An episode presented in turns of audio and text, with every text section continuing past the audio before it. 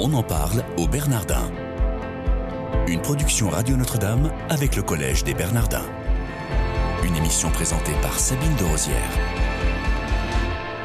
Comme tous les matins, je suis heureuse de vous retrouver dans votre quotidienne des Bernardins. Chaque jour, un acteur du collège vient nous raconter son engagement. Et j'ai le plaisir de recevoir aujourd'hui le père Vincent Guibert. Bonjour mon père. Bonjour. Merci d'être avec nous. Vous êtes curé de Notre-Dame de l'Arche d'Alliance, qui est dans le 15e arrondissement à Paris. Vous êtes docteur en théologie et enseignant à la faculté Notre-Dame. Euh, vous donnerez une conférence lors de la journée de l'école cathédrale, la journée porte ouverte. Ce sera le 25 mai. Et cette conférence portera sur la miséricorde de Saint Jean-Paul II au pape François. Puis dans le courant de l'après-midi, vous signerez aussi vos trois derniers ouvrages. Euh, dans votre conférence, Père, qu'est-ce que vous allez faire? Aborder la façon dont les trois papes enseignaient la miséricorde? Alors pour dire la vérité, en fait, effectivement, le titre est La miséricorde de Saint Jean-Paul II au pape François, mais cette fois-ci, je ne vais pas parler du pape Benoît XVI, parce que déjà en 25 minutes, je n'ai pas le temps de tout traiter. Et lors de ma thèse de doctorat, en fait, j'ai travaillé euh, l'encyclique du pape euh, Jean-Paul II sur la miséricorde, qui m'a beaucoup touché.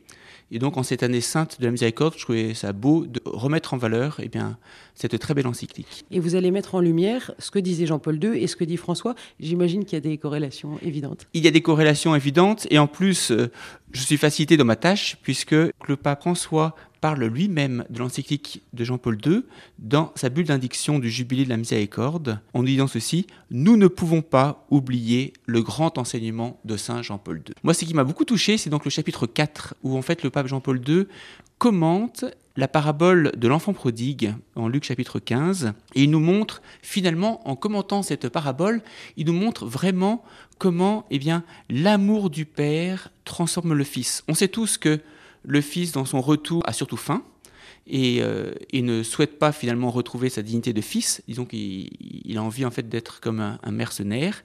Et c'est l'accueil du Père qui transforme tout, qui change tout.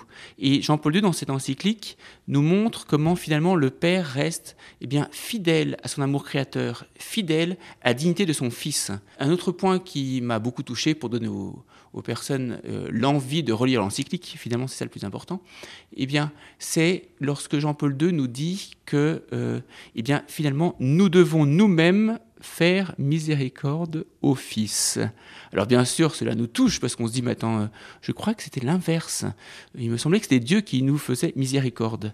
Et en fait, Jean-Paul II, quand il euh, contemple le Fils sur la croix, qui est porteur de tous nos péchés, de toutes nos souffrances, de toutes nos pauvretés, eh bien en fait, il nous dit que eh bien, ce fils-là attend que les hommes lui fassent miséricorde. Oui, est-ce que vous pouvez nous l'expliquer ça? Pourquoi oui, est-ce qu'on ferait miséricorde au Christ? En fait, c'est le pape Jean-Paul II nous dit jusqu'où va la parabole? Eh bien, de Matthieu chapitre 25. Vous savez, lorsque euh, Jésus nous dit eh bien, euh, ce que vous avez fait au plus petit d'entre les miens, c'est à moi que vous l'avez fait. Et donc, il nous montre que lorsque Jésus sur la croix est dénudé à soif, porte nos péchés, eh bien, finalement, il attend que l'homme eh bien, ait un regard vers lui, ait un, un, cri d'émerveillement et ouvre son cœur à cette grâce.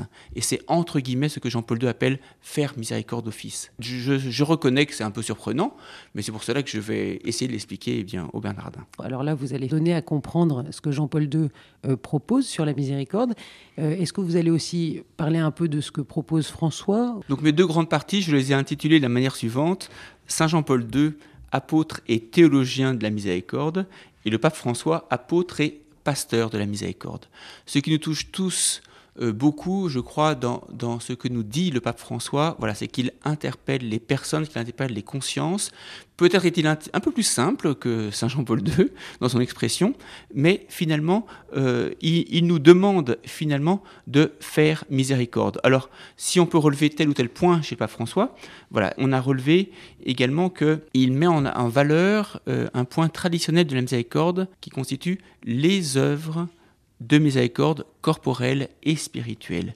Donc lui aussi reprend Matthieu chapitre 25, voilà, qui est le, cœur évidemment de, l'évangile, et il nous dit finalement que nous devons, puisque nous, nous sommes transformés par la miséricorde que le Père eh nous accorde, nous-mêmes, à notre tour, nous devons être miséricordieux comme le Père est miséricordieux, et très concrètement, nous devons manifester notre attention aux plus pauvres, aux plus nécessiteux, les œuvres corporelles, mais aussi eh bien, manifester notre attention aux œuvres spirituelles, c'est-à-dire défendre la foi catholique, pardonner, soutenir un tel ou un tel. Donc c'est un peu réducteur quand on parle uniquement en termes de pardon. Exactement. Donc la miséricorde, ce qui est très beau, c'est qu'il y a eu beaucoup d'ouvrages qui sont sortis ces derniers temps sur la miséricorde, et on, a envie de dire que euh, chaque ouvrage nous donne une définition de, la miséricorde.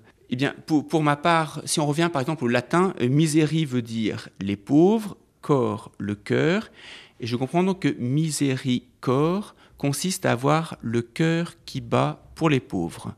Le mot miséricorde, dit saint Thomas d'Aquin, signifie un cœur rendu misérable par la misère d'autrui.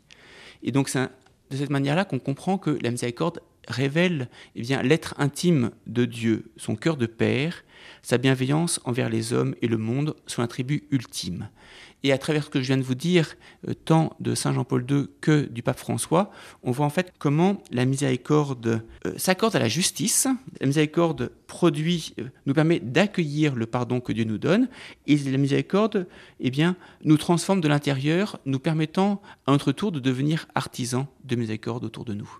C'est de l'empathie ou de la sympathie? Moi, je dirais les deux. Enfin, en tout cas, ça ne se réduit pas à l'affectivité, mais effectivement, je crois qu'effectivement, nous devons manifester de l'empathie pour l'autre et pour aboutir finalement à une forme de fraternité. On en parle au Bernardin aujourd'hui avec le père Vincent Guibert qui est enseignant au collège et un des quatre orateurs d'une conférence donnée pour la journée de l'école cathédrale, journée porte ouverte le 25 mai prochain qui portera sur la miséricorde de Saint Jean-Paul II au pape François. Donc on a dit, hein, la miséricorde, c'est pas uniquement le pardon, pour vous, cette année de la miséricorde, elle va servir à quoi? Elle nous sert à manifester l'être de Dieu. Euh, j'accueille tout à fait les paroles du pape François qui nous dit que l'Église aujourd'hui doit se comporter comme un hôpital de campagne et que ce qui est urgent pour notre humanité aujourd'hui, eh c'est en fait que euh, chacune de nos blessures soit guérie. Et, la mission, le rôle de l'Église, d'abord, et de pouvoir guérir et de manifester ce Dieu miséricordieux. Mais est-ce que c'est possible ça, sur Terre de pouvoir guérir de toutes ces blessures? Eh bien en tout cas, euh, oui, c'est une, une, belle utopie dans laquelle effectivement le pape François euh, nous invite à entrer. Quand on regarde les gestes du pape François, on sait que certains sont mal compris, mais quand on regarde les faits et les gestes du pape François, on voit qu'il se démène pour essayer de manifester cette miséricorde. Moi, je suis très touché par euh, tout ce qu'il fait. Euh, voilà, comme d'autres papes, il allait rendre visite à des prisonniers. Lui, de manière plus particulière, a voulu se rendre eh bien, euh, dans une île grecque pour accueillir les migrants qui, qui, étaient là. Il est revenu avec des migrants musulmans eh bien, à Rome. En tout cas, il multiplie les gestes. On voit aussi comment il a été artisan de la paix entre, eh bien, d'une forme de paix entre Cuba et les États-Unis, comment il a eu la joie de rencontrer le patriarche Cyril de Moscou. Donc moi je trouve que ces derniers mois, à travers la figure du pape François, on, voit comment euh, cet idéal de la miséricorde euh, le pousse à poser des, des gestes concrets en notre bas monde. Vous, vous considérez que c'est de l'ordre de la miséricorde Ou ce serait pas aussi de l'ordre de la métapolitique? Je suis d'abord euh, curé de paroisse et pas homme politique. Donc à titre personnel, en tout cas, je vous dis comment j'essaye de comprendre ces gestes. Hein. il suffit de lire les médias euh, chrétiens ou non pour voir qu'ils ne sont pas toujours bien compris. J'essaye d'accueillir ces gestes justement en cette année sainte de la miséricorde. Et quand on les met bout à bout, euh, ce pape François, qui, je crois, sait ce qu'il fait et qui, en ce sens-là, euh, est un homme politique dans le bon sens du terme, qui fait attention bien à la gestion de la ville et de, la société au, sens large, eh bien, il me semble que le pape François, effectivement, veut absolument montrer le visage d'une Église qui rayonne de la miséricorde divine. Vous avez euh, un frère aussi qui est prêtre. Euh, vous êtes cinq enfants. Quand il y a plusieurs religieux ou prêtres dans une famille, euh, est-ce que l'exercice de la miséricorde est facilité ou pas nécessairement? Je dirais pas nécessairement. Il y a d'abord cette fraternité humaine que nous vivons. Nous sommes quatre garçons et une fille. Et au sein de cette fraternité humaine, nous avons eh bien, des attaches plus ou moins faciles avec un tel ou un tel je, dirais que notre, notre vocation euh, commune, je suis passé un an devant lui, donc j'ai eu le privilège d'avoir une annonce assez facile à faire.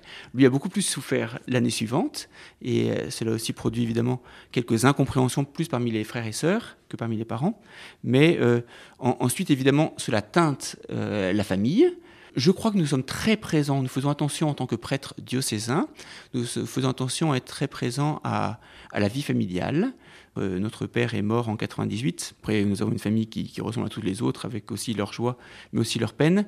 Donc, on essaye d'être présent à chacun. Et, l'un et l'autre, on, essaye bah, de, de vivre concrètement cette miséricorde. En tout cas, chaque été, on passe beaucoup de temps ensemble. J'ai une question qui va concerner les journalistes. Est-ce que, ou dans quelle mesure, les journalistes doivent être miséricordieux? Ben, Moi, ce que je dirais, c'est que effectivement, les journalistes doivent être miséricordieux dans la manière dont finalement, à travers l'entretien euh, qu'ils font passer, eh bien, ils essayent de mettre en valeur euh, chaque, euh, chaque personne, et comment aussi, dans la manière dont ils rendent compte de telle information, ils vont bien sûr jusqu'au bout de leur enquête, en, tout, esprit de grande liberté, mais toujours en respectant euh, la véracité des faits. Et donc, voilà, en essayant, voyez, de respecter euh, telle petite phrase au cœur d'un contexte. on sait bien que certains journalistes, eh bien, mettent en valeur quelques petites phrases comme ça, ambiguës. Et, et, je crois que nous, en tout cas, ce que nous, auditeurs, nous attendons des journalistes, c'est qu'ils respectent la vérité. Père, j'ai une dernière question. Quel est votre meilleur souvenir au Bernardin? Écoutez, moi je dirais que mon meilleur souvenir au Bernardin, c'est dans le cadre ordinaire de mon enseignement, lorsque euh, j'assiste à un très bon exposé d'étudiants, ou, lorsque je, trouve que eh bien, mes étudiants euh, auditeurs entrent vraiment dans, ce que je veux dire, et mieux encore, c'est-à-dire sont capables d'aller encore plus loin que ce que j'enseigne. Merci beaucoup, Père Vincent Guibert, d'avoir été avec nous dans cette émission. On en parle au Bernardin. Chers auditeurs, je vous remercie de votre fidélité et je vous souhaite à tous une excellente journée.